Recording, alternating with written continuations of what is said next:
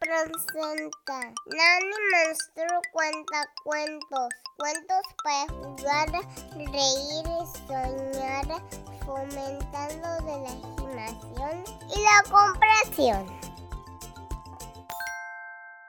Hola, soy Nani Monster. ¿Qué les parece que hoy en lo que escuchamos el cuento, coloreamos este monstruo que tengo aquí? Así que hoy les estaré contando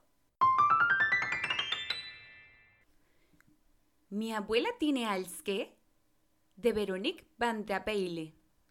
Me llamo María. Quiero contarte una historia acerca de mi abuela porque últimamente se ha vuelto un poco rara.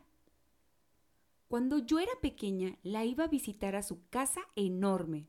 Olía muchas cosas ricas, como mermelada de fresas frescas, mi abuela siempre me recibía con los brazos abiertos. Me encantaba verla cada vez que la iba a saludar. Sabía que cada vez, conforme pasara el tiempo, viviríamos mejores cosas juntas.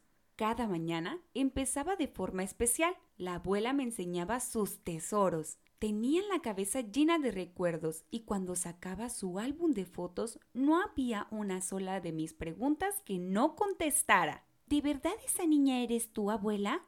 Cualquiera pensaría que soy yo. Luego salíamos e íbamos de compras. Pasábamos a la panadería y a la carnicería. Me gustaba que fuéramos a la carnicería porque ella había trabajado ahí cuando era más joven. Era difícil de creer. De regreso a casa, siempre atravesábamos el parque. Le lanzábamos trozos de pan a los patos del estanque. Disfrutábamos mucho al verlos. La abuela pensaba que eran muy listos. En la tarde nos convertíamos en panaderas y nos preparábamos para la hora del té.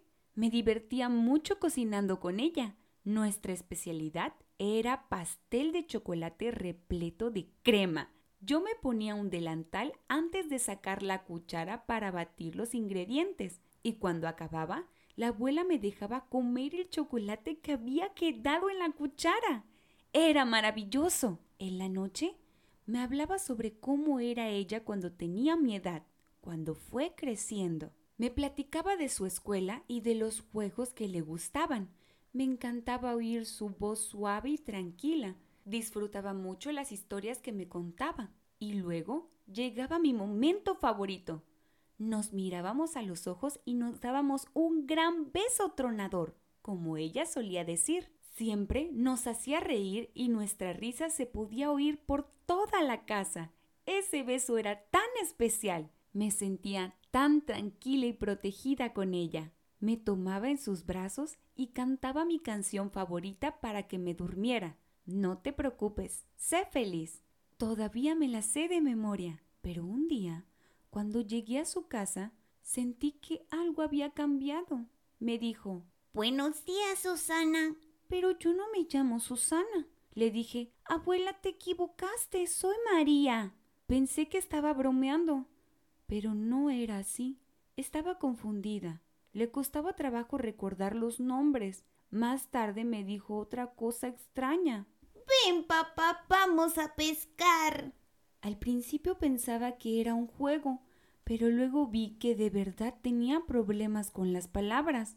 Esa noche puso sus zapatos en el refrigerador y luego se perdió dentro de la casa.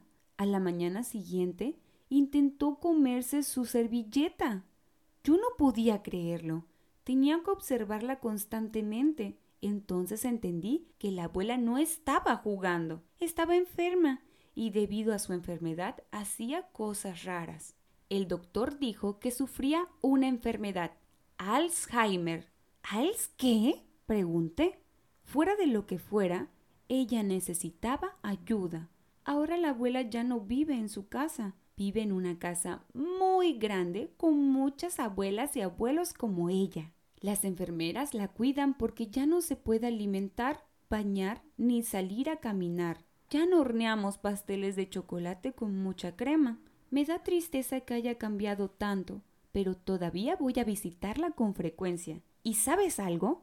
Ahora soy yo la que le lleva el pastel de chocolate lleno de crema. Soy yo la que le enseña mi álbum de fotografías. Soy yo la que camina con ella por los corredores y la que le cuenta historias. Es cierto que no es la persona que era antes, pero sigue siendo mi abuela y la quiero mucho.